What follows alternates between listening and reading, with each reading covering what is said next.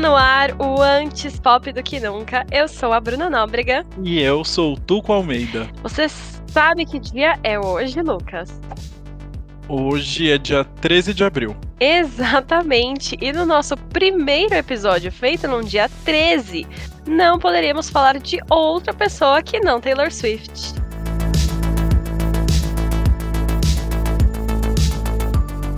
Pra quem não entendeu a referência, é porque a Taylor ama o número 13, é o número da sorte dela. Mas na verdade a gente vai mesmo falar de Taylor Swift, porque na última sexta-feira ela lançou a regravação do Fearless, né? O álbum que ela lançou originalmente em 2008. Sexta-feira, aliás, que foi dia 9 de abril, que é o mês 4. 9 mais 4, 13. Ela não deixa nada solto, né? Nada. Mas antes da gente se aprofundar mais no álbum mesmo, eu acho importante a gente dar um contexto do motivo do porquê a Taylor tá regravando os álbuns dela agora. E isso tem muito a ver com uma pessoa que a gente já mencionou no nosso primeiro episódio, que é o empresário de nomes como Demi Lovato, Ariana Grande, Justin Bieber, que é o Scooter Brown. Sim, pois é, esse nome é muito polêmico. Mas o que aconteceu, agora a gente vai voltar para o final de 2018, quando quando o contrato da Taylor com a primeira gravadora que ela assinou na vida, a Big Machine Records, acabou. Na época, a Taylor tentou negociar para ficar na gravadora,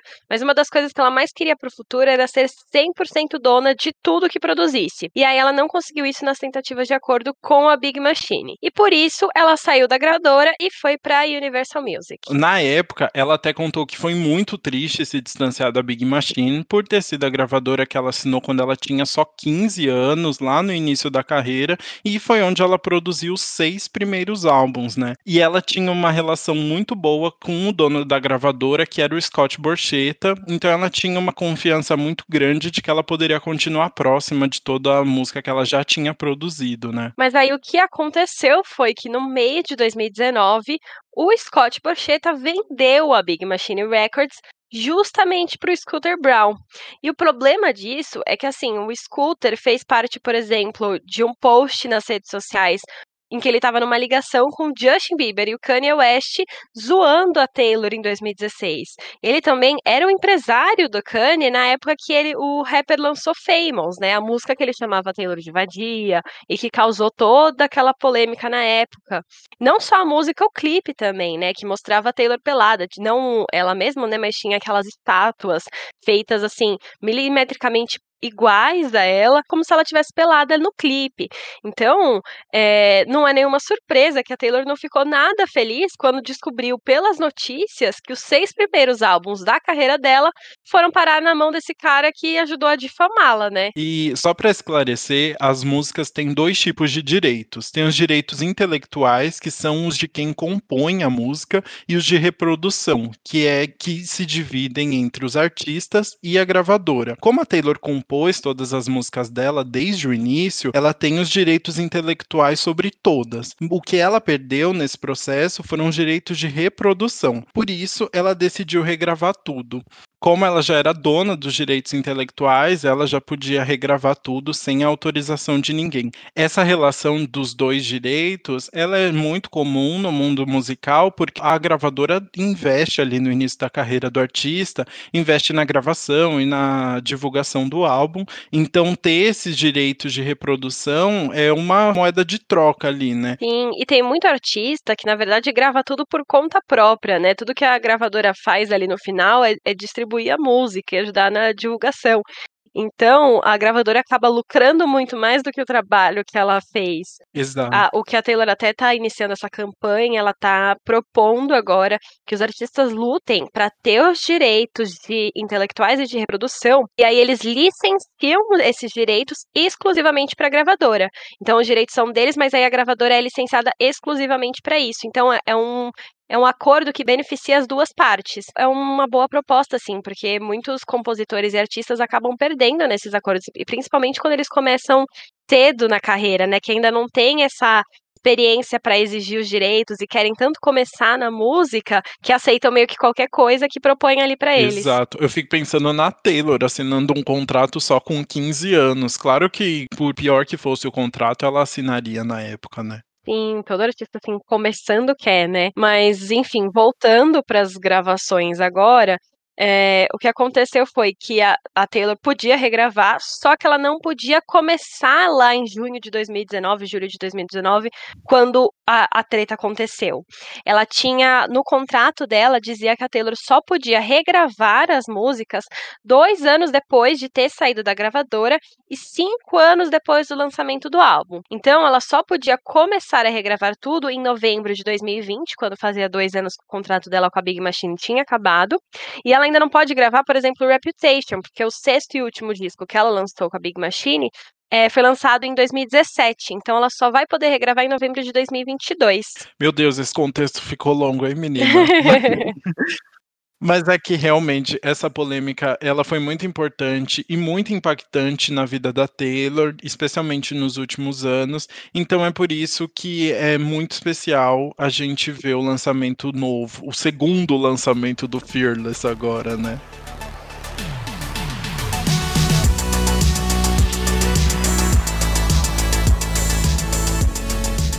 O Fearless, na verdade, é o segundo álbum da carreira da Taylor mas faz sentido ela começar as regravações por ele, porque foi um dos maiores álbuns da carreira dela, né? Foi o disco que alçou ela pro mundo, um dos maiores em vendas, teve críticas muito positivas. Então acho que é o álbum para ela começar isso com o pé direito. Eu não imagino que se o se ela lançasse o debut dela, né, que chama Taylor Swift também, é, teria um impacto tão grande quanto ela começar com o Fearless. Exato. E até o nome, né, assim, né, dela tá destemida, acho que tem muito a ver com, com toda essa iniciativa que ela tá tendo agora, né?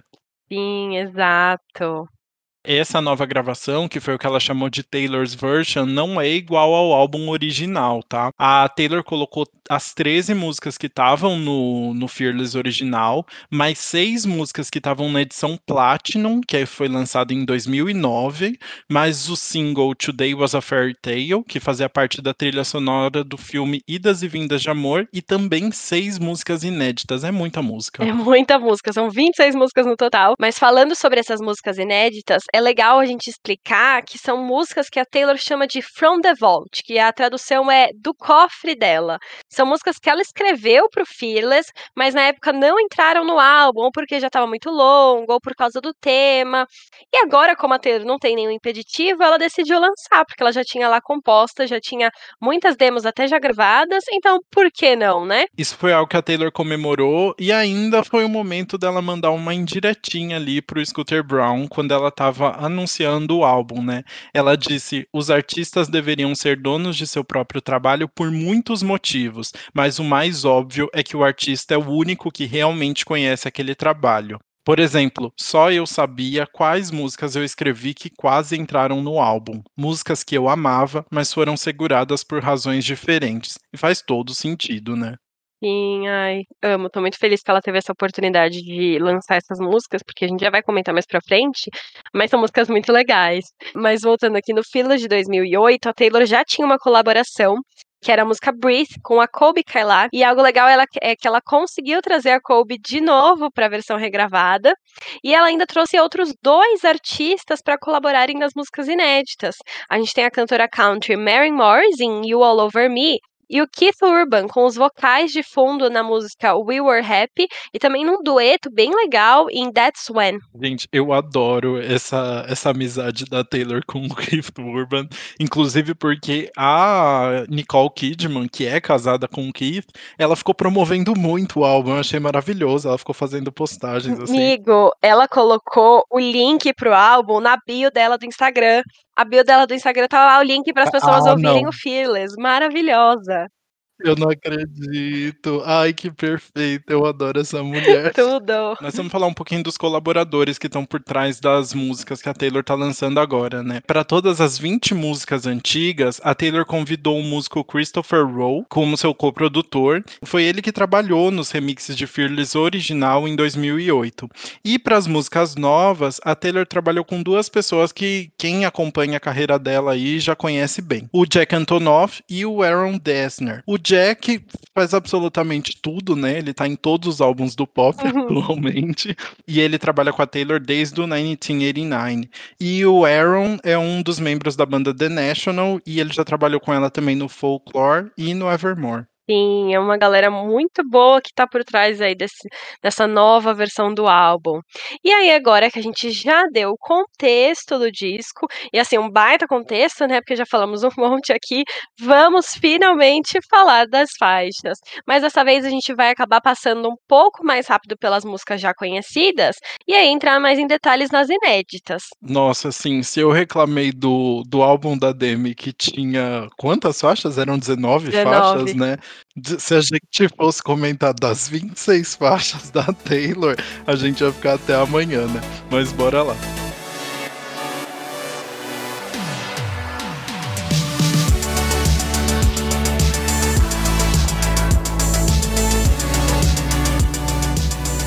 Bom, como a gente já comentou aqui, o álbum é meio que dividido na nossa cabeça em três partes. E a primeira é justamente a tracklist original do disco de 2008, que inclui vários hits. O Fearless foi o álbum que alçou ela para o mundo, é, tornou ela numa verdadeira estrela por causa de músicas como Fearless, a própria title track, né? A clássica de todas as festas de 15 anos brasileiras, 15, tem aquela mais bad vibes, mas também que, assim, você ouve e relembra da época, que é White Horse.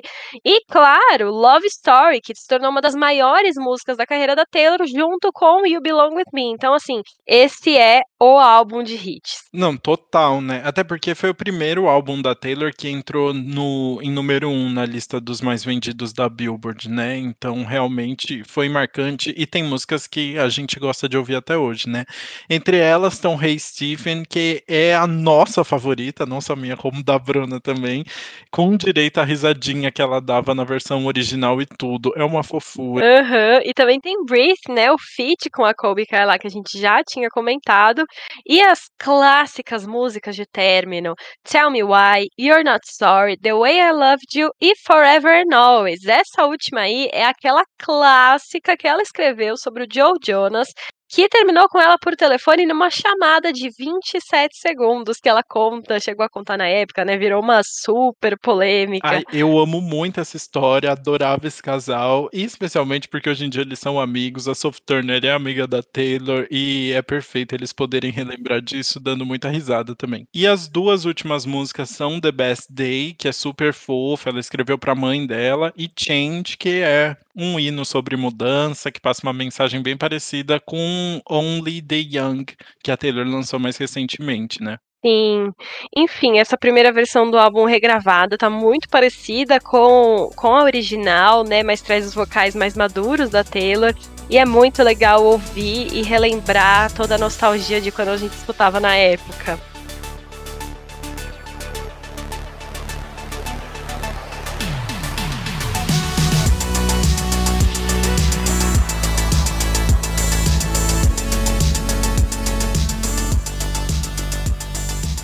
Bom, agora vamos para a nossa segunda parte, com as músicas da versão Platinum, né, do álbum que a gente tinha comentado. E eu acho muito legal ter uma chance de reescutar essas músicas, porque eu lembro que na época eu só tinha o CD, então eu não, e eu não tinha muito costume de ouvir online. Então, são músicas que, assim, mesmo eu amando Fearless, eu nunca ouvi tanto. Especialmente Untouchable e Superstar. É, eu nunca tinha ouvido antes e foi muito divertido também. Essa nova versão ainda traz Jump Then Fall, Coming With The Rain e The Other Side of the Door, além de uma versão em piano de Forever and Always. Ah, que tá incrível, né? Ficou uma fofura. E Today Was a Fair Tale, que é a música que eu já falei que fazia parte da trilha sonora de Das Invedas do Amor, que é aquele filme filme que a Taylor fez, em que ela atuava junto com o Taylor Lautner, é, falando sobre o Dia dos Namorados americano e que é super divertido. Olha, nem é pela Taylor, mas eu amo esse filme. Tinha um elenco estreladíssimo, era super divertido, super fofo. E no final acabava tocando essa música. Então, é, Today Was a Fairy Tale eu já amava. Uma música que, assim, incentivo todos os fãs a ouvirem, darem destaque, porque é muito linda. É fofinha mesmo. Bom, agora vamos pro que realmente interessa. Sacanagem, tudo interessa. Mas a parte mais inédita, vamos dizer assim, que são as músicas do cofre, aquelas que a Taylor escondeu as sete chaves até agora, que foram as músicas que não foram, foram lançadas na época, né?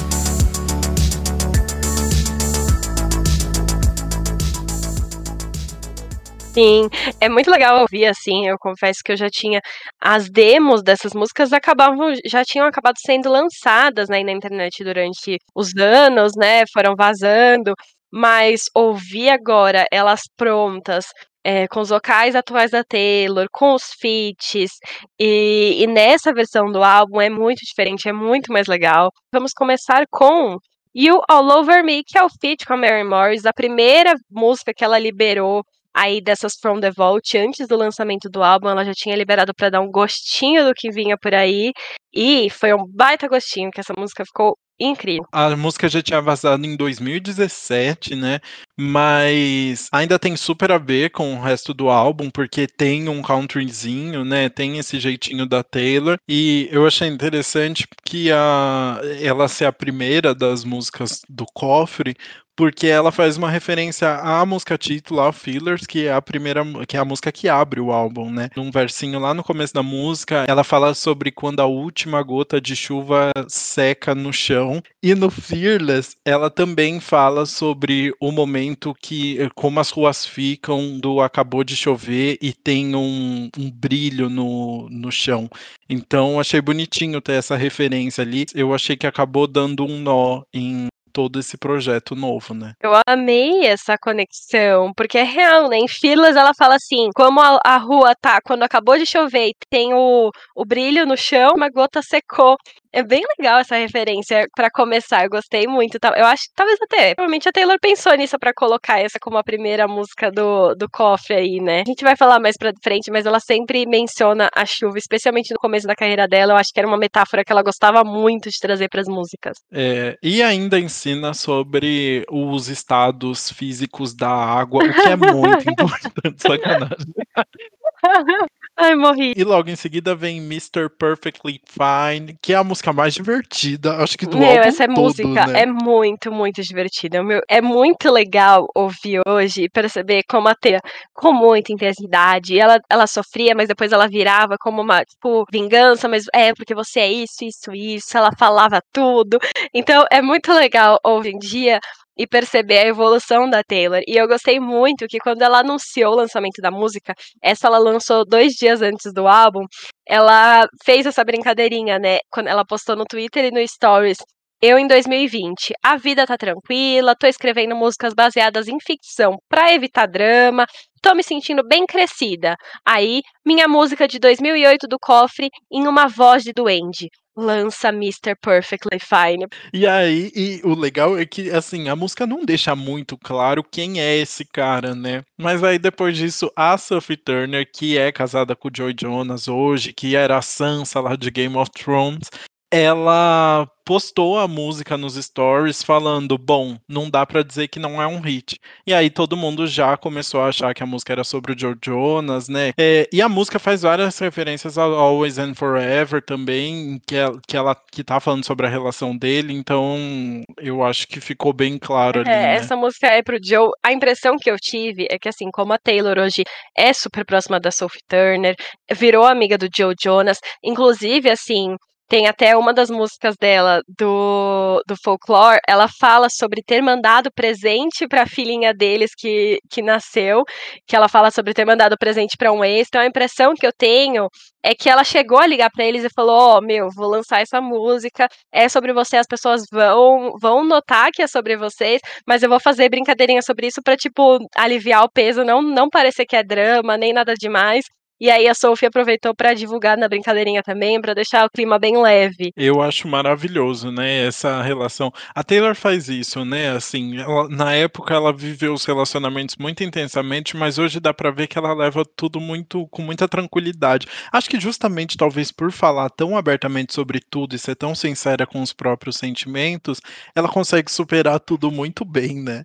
E isso é muito legal de ver, né? Sim, rolou uma bela evolução aí. Mas antes, olha só, vou fazer algumas referenciazinhas que essa música que essa música traz. Nessa música ela fala Mr. Perfectly Fine, né, que é o é tipo senhor bem, e aí ela chama a pessoa de senhor sempre alguma coisa. Então, uma das referências é assim: o senhor que nunca me contou o porquê e senhor que nunca teve que me ver chorar. Então, eu acho que isso traz uma referência também à ligação de 27 segundos que ele terminou com ela, né? Porque assim, em 27 segundos não dá para ele explicar por que, que ele tá terminando e também não teve que ver ela chorar, porque ela tava do outro lado do telefone e não teve nem que se ver pessoalmente aí. Não, não deu então... tempo nem de cair a primeira lágrima em 27 segundos. Sim, né? e eu lembro que na época o, o Joe chegou a postar uma desculpa, tipo, olha, uma ligação telefônica dura o tempo que a outra pessoa tá disposta a ouvir o que eu tenho para falar. Então, tipo, se ela não tava mais, eu não, não tinha mais o que falar.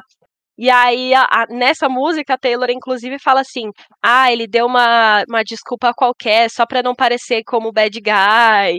Então, assim, alfinetou. Que bom que hoje em dia eles estão bem e que todo mundo consegue se divertir com essa música, porque ela é muito divertida.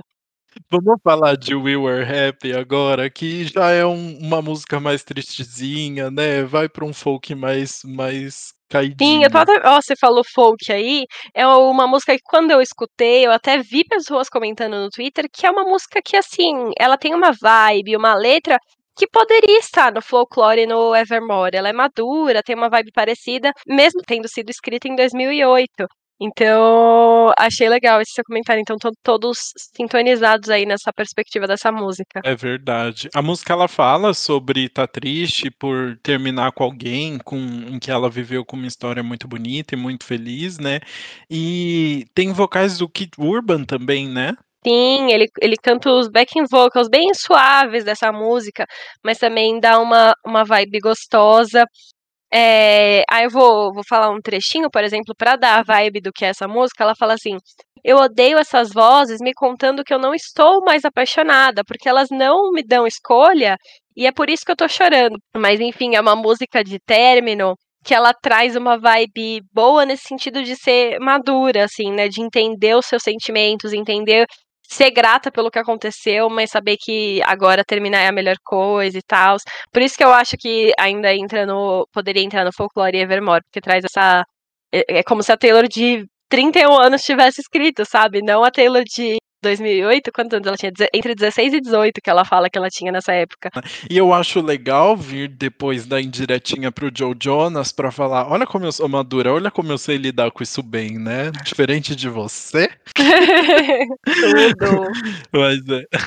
Bom, agora vamos falar de That's When, que eu acho que é a minha favorita entre essas novas. Ela a minha também. Ai, meu Deus, a gente é tudo igual. Para! A gente combina muito, né? Mas enfim, é o verdadeiro fit com o Keith Urban, né? Que antes ele tava ali com os vocais, mas agora ele tá como dueto. E é uma música que funciona muito bem como dueto, porque assim, no primeiro verso é a Taylor ali falando a parte dela, aí no segundo verso vem Keith falando a parte dele. Então eu gosto muito dessas músicas que tem os dois lados do relacionamento, uhum. que conversam e que são duetos. Então para mim funcionou perfeitamente. É, eu gosto bastante. É, eu acho que a letra ela já tem, é uma, ela é melancólicazinha, mas ela tem um jeito que me lembrou mais a Taylor de 18 anos. E aí, a minha única ressalva é: é um pouco estranho ver o Keith Urban cantando uma música teen nesse momento da vida hum. dele, sabe? Não sei, eu fiquei pensando nisso. Porque é um dueto, eu gosto muito, eu gosto muito do vocal dele, mas teve uma estranheza para mim ver ele cantando uma música que era sobre uma, uma história tão, tão adolescente, sabe? Sobre uma relação tão adolescentezinha assim, não sei. Eu estranho um pouco, ah, mas eu gosto muito da música. E para mim teve uma questão que assim, as músicas do cofre, no final das contas, foram músicas que foram descartadas, né? Que por algum motivo acabaram não entrando no álbum final. E para mim, essa foi a única que eu senti assim, nossa, fazia muito sentido ter essa música antes. Ela deveria muito ter sido lançada. Eu acho que ela acrescenta muito, tanto no álbum como um todo, mas também é uma música muito boa sozinha, assim. Então, foi uma música que se destacou muito para mim por isso. Nossa, concordo, arrasou. Mas olha, eu vou falar assim, a minha versão, eu não achei estranho aqui, porque eu acho que a voz dele combina muito com a da Taylor, especialmente agora que a voz dela tá madura, né? Então trazer ele agora para cantar essa música, acho que faz sentido. Até porque, se você tá pensando, a Taylor tem 31 anos e ela tá cantando essas músicas também de adolescente, né? Então, eu acho que esse álbum não é um álbum para você parar e falar, nossa, que estranho, ela tá cantando, ela tem 31 anos e tá cantando sobre é, sofrer na chuva, sabe? Então acho que esse não é o álbum para isso, esse é o álbum para é, ignorar as idades e focar na voz. Então acho que nesse sentido o Keith Urban combinou. Ah, bom, você tem razão. E ficou ótimo no final das contas, né? É bobeira minha. Agora vamos falar de Don't You, que para mim é uma música que é tipo assim: olha aqui, não se atreva, entendeu? Amei a entonação. Mas é isso, né?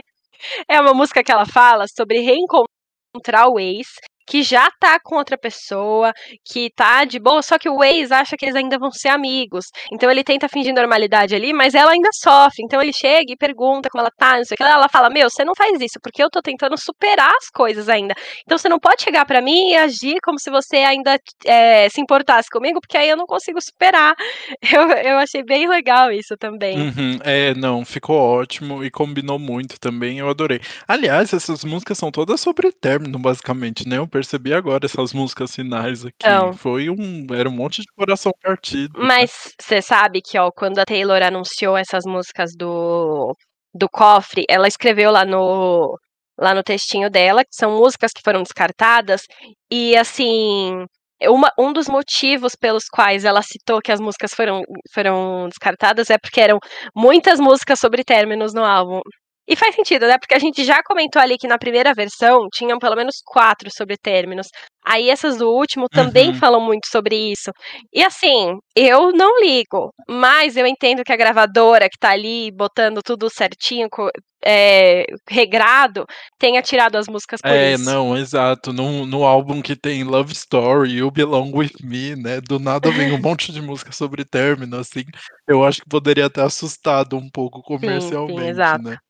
E aí temos a última música do, do álbum, que adivinha sobre o que é? Novamente sobre um término. E aí faz todo sentido, porque a música chama Bye Bye Baby, né? Tá dando adeus aí ao baby dela. A música fala de um término que não foi com, como ela esperava, né? Que ele superou e esqueceu dela, e ela ficou meio que ali perdida, né? O que eu achei interessante é que é muito legal essa música fechar um álbum, porque é um bye-bye dela, né? Ela dando um tchauzinho pra gente também. Sim, é, é um fim muito literal aí, né? Exato. E o legal dessa música é até interessante. Essa música, a demo dela já tinha vazado também. E originalmente ela se chamava One Thing, e aí a Taylor mudou o nome para Bye Bye Baby. Então, assim, não sei por que, que ela trocou One Thing pra Bye Bye, Bye Baby. Pode ser porque ela não quis competir com outras músicas chamadas One Thing. Talvez. Mas também acabou que calhou de Bye Bye Baby ser a última e fechar o álbum com esse nome, que também faz todo sentido. Assim, deu adeus, fechou, embrulhou ali tudo e agora tá prontíssimo. Mas você sabe que eu não entendi esse negócio do One Thing? Porque ela não fala One Thing na letra em nenhum momento, né? Também faz sentido ela ter mudado o nome porque ela trocou uma parte da letra que era justamente a parte da letra que ela falava One Thing. A parte era assim: From the one thing I thought would never leave me, ela trocou pro Cause you took me home but you just couldn't keep me. Então, não dava mais para chamar One Thing porque não tem mais One Thing na música Exato, também. Exato, foi uma música que sofreu algumas alterações aí, né? Mas que ficou ótima também, né? E eu queria fazer uma menção honrosa a um novo remix de Love Story pela Elvira, que eu achei assim, absolutamente tudo, sabe? É, é um remix que tem uma batida eletrônica bem anos 2000, teve um lyric vídeo também bem braguinha, bem anos 2000, e eu achei maravilhoso, sabe? Acho que deu uma envelopada aí na, na música que é, é divertido, né? Foi um, um modo divertido aí da Taylor relançar. Essa aí eu vou deixar para você comentar, porque eu confesso que eu peguei um pouco de bode de remixes da Taylor, depois da uhum. quantidade de remix que ela lançou para Willow no ano passado, com o com o Evermore, porque ela tava assim, com tanta vontade de estrear em primeiro lugar que ela lançou 1500 remixes, incluindo o remix da Elvira, que eu falei assim, olha, agora eu não preciso de um remix de Love Story, eu, eu não vou ouvir, eu não ouvi, desculpa. Essa, essa é a minha falha como fã. Não ouvi, eu prefiro ouvir 50 vezes o Love Story original do que esse remix. Então é isso, mas assim, que bom que você gostou. Ah, é, não, é bem assim, pode tocar na baladinha, ficou brega, é bem brega, mas por que não, sabe? Ela fez todo, toda a identidade visual, é meio breguinha, meio dourado ali, né? E e foi de propósito, obviamente, e achei que ficou ótimo, assim, que combinou e, e que deu. Mostrou como ela tá se divertindo com essa fase também, né? Justo, justíssimo. Bom, agora chegamos ao fim, né? O álbum tem essas 26 músicas mais a bônus que ela colocou com esse remix de Love Story. E agora, Lucas, me diga, o que você achou deste álbum? Eu achei ótimo. Eu, eu tava lendo algumas críticas sobre o álbum e eu achei muito legal que o New York Times falou que o, o que torna o álbum da Taylor tão especial é, não é só o, as referências dela do country ou o uso do banjo nas, nas músicas, mas sim as letras muito íntimas e quase inocentes que ela traz, né? São letras muito verdadeiras, que expressam muito o que ela tá passando, o que ela quer falar, quem ela quer ser, né? Eu acho que é por isso que o álbum tem tantas tantos singles que a gente continua gostando de ouvir e que tem um impacto muito forte na gente hoje ainda. Não é só porque dá aquele quentinho de, de lembrar das músicas que a gente ouviu em 2008, mas também porque as letras são muito boas e a, a Taylor é uma excelente compositora. E trazer é, tudo no vocal mais maduro dela agora deixou tudo muito especial também, né? Acho que era uma. Um, acho que os fãs estavam com uma expectativa muito alta para esse lançamento. É muito legal ver quanta gente gosta de acompanhar a Taylor e tá torcendo por ela o tempo todo, essa força que, que os fãs da Taylor têm. E, e que deu super certo, né? Que o, e o álbum tá bombando muito agora. Olha, arrasou. Vou ter, nem tenho o que falar agora, mas é. Sim, sim, sim. mas assim, de modo geral, eu amei. É, o mais legal para mim é o significado dela estar tá lançando essa regravação, né? É, ter passado por tudo que ela passou com o Scooter e perder as músicas originais dela, que eu sei que foi um baque, ter a chance agora de revisitar tudo isso e poder ser dona 100% de todas as músicas dela é muito significativo. E assim, como fã, é muito gratificante ver isso. E é muito legal poder revisitar essas músicas de novo com uma ansiedade, com uma, é, uma vontade, uma, quase como se elas fossem inéditas, né?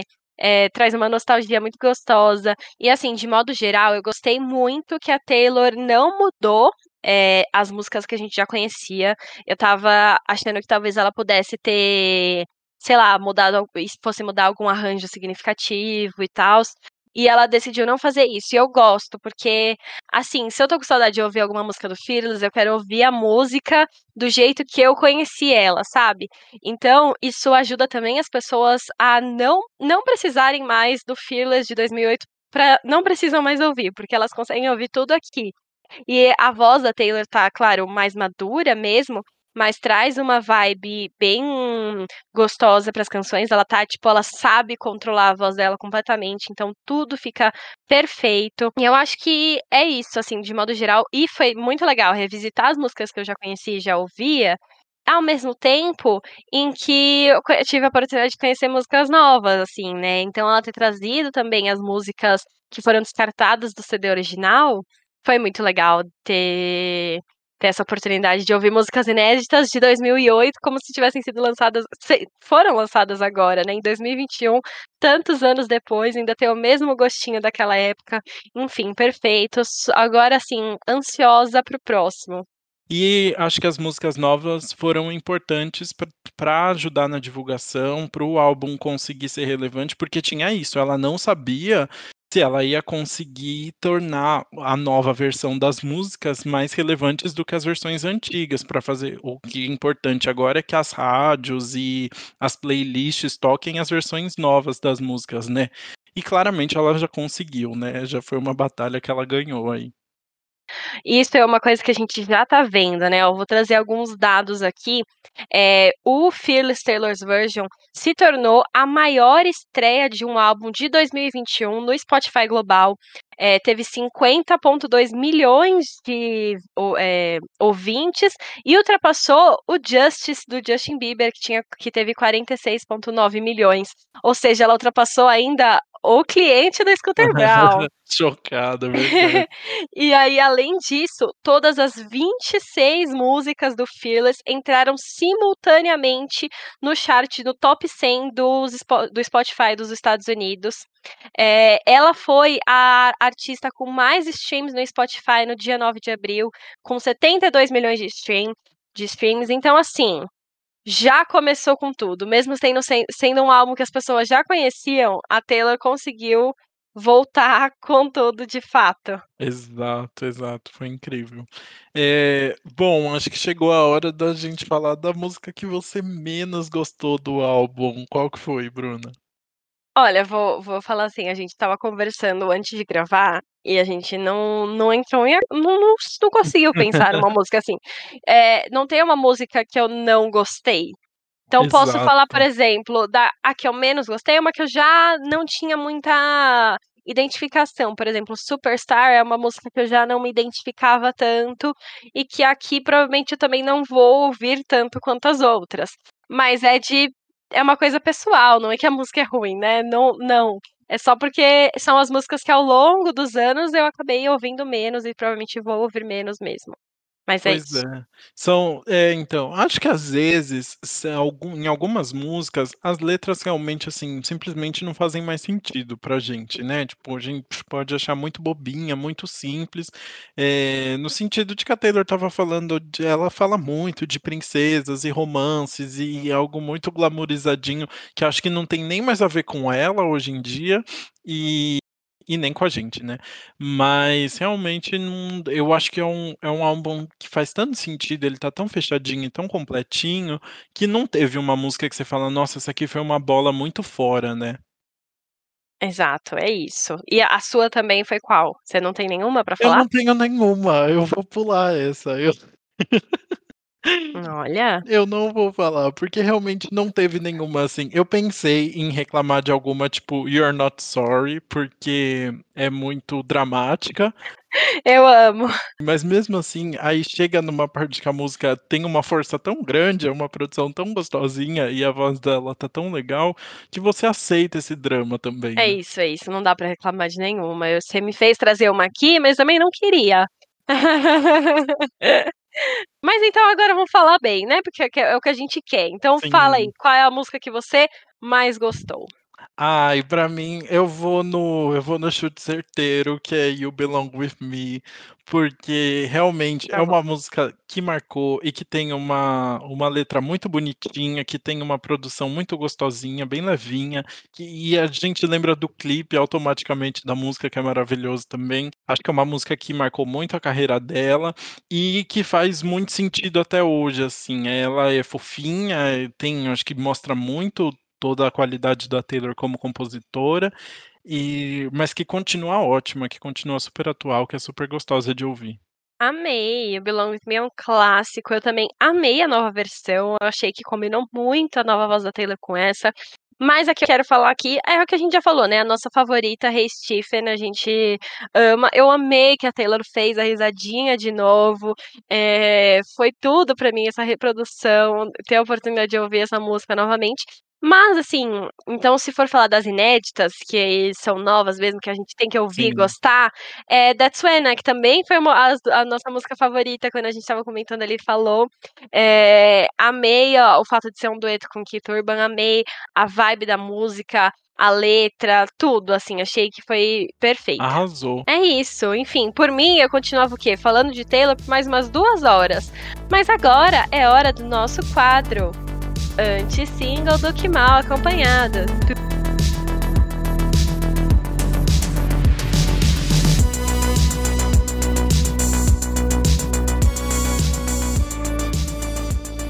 E nessa semana só teve feat, basicamente, né, e feats maravilhosos inclusive, né. Basicamente só feat. Olha, a gente teve, para começar, J Balvin com Khalid na música Outra Noche Sem Ti. Hum, mas hablas espanhol? Tô me esforçando aqui, ó. Eu não falo, mas o J Balvin fez o Khalid arriscar o espanhol em alguns trechos. A música é do, é do J Balvin e tem alguns umas batidas sensuais, tem uma letra que fala sobre o antigo relacionamento que deixou marcas. E assim, a voz do Khalid é maravilhosa, o J Balvin tá bombando, então juntar os dois ali Achei que fez muito sentido. Tô ansiosa para ver o futuro dessa música. Eu acho que ela tem potencial de crescer aí. Boa, arrasou. Provavelmente meu lançamento favorito da semana foi Kiss Me More, que foi que é o feat da Doja Cat com a Cisa, duas cantoras que estão bombando muito agora e merecidamente, porque são duas maravilhosas, né? A música vai fazer parte do novo álbum da Doja, que é o Planet Her, e ele também tem uma, uma vibe bem sexy, né? Com umas batidas bem pop. Eu adorei. E a gente falou na semana passada da Saweetie, que lançou uma música com a Demi, agora lançou, ela lançou um remix com a Gwen Stefani. A Gwen já tinha lançado a faixa Slow Clap antes, e agora ela ganhou um remix com a Saweetie, né? É uma, é uma faixa que mistura muitas coisas. Tem um pouquinho de pop, tem um pouquinho de reggae, umas referências do country, e agora com a Saweetie tem um rap ainda também junto. Então, é bom, eu gosto de ver a Gwen cantando, dá uma nostalgia, e eu acho que ela tá conseguindo trazer um som que lembram as raízes dela e enfim, gostei. Gosto também. E Sawiri já é, assim, uma pessoa presente no nosso podcast, né? Porque ela apareceu também no episódio passado no álbum da Demi, né? Sim, quem aparece mais, Sawiri ou Scooter Brown? ah, eu vou deixar você falar do último lançamento da semana, porque eu sei que você é fã e eu acho que você merece. Eu tô muito feliz que você me deixou, porque eu tava vendo aqui na nossa lista que aconteceu o que eu falei do J Balvin da Gwen, e aí, eu, teoricamente, você que falaria do Darren, né? Mas agora eu vou falar, então. Darren Chris, pra quem não conhece, é o Blaine de Glee. Ele lançou a música Fucking Around. É o projeto solo dele. Ele, vai, ele tá fazendo canções inéditas inspiradas em personagens. Então ele cria um personagem na cabeça dele e aí escreve uma música como se fosse personagem. Então, essa aí já deu início a esse projeto tem umas referências de sonoridade dos anos 80 e 90, é um popzinho gostoso, poderoso, enfim, achei bem divertido.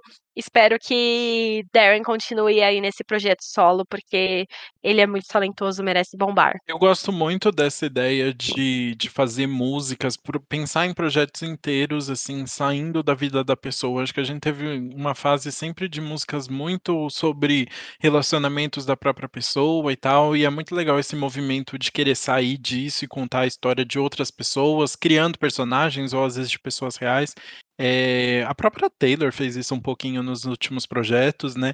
E acho isso super positivo, traz uma energia nova. Sim, e, e mostra a, a, o talento da pessoa, né? Como ela, assim, ela não precisa se basear na vida dela para compor, ela consegue é, se inspirar em tudo, né? Para poder trazer novas músicas e composições. Isso eu acho que é, é uma prova aí de talento muito boa.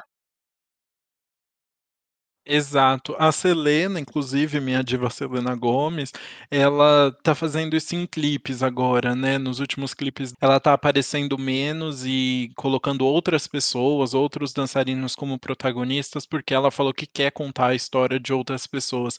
E acho que tem a ver até com o momento que a gente está vivendo, de todas as reivindicações que a gente viu aí nos últimos dois anos, de ter outras histórias sendo contadas. E os artistas vão ter que abrir espaço para isso, né? É isso.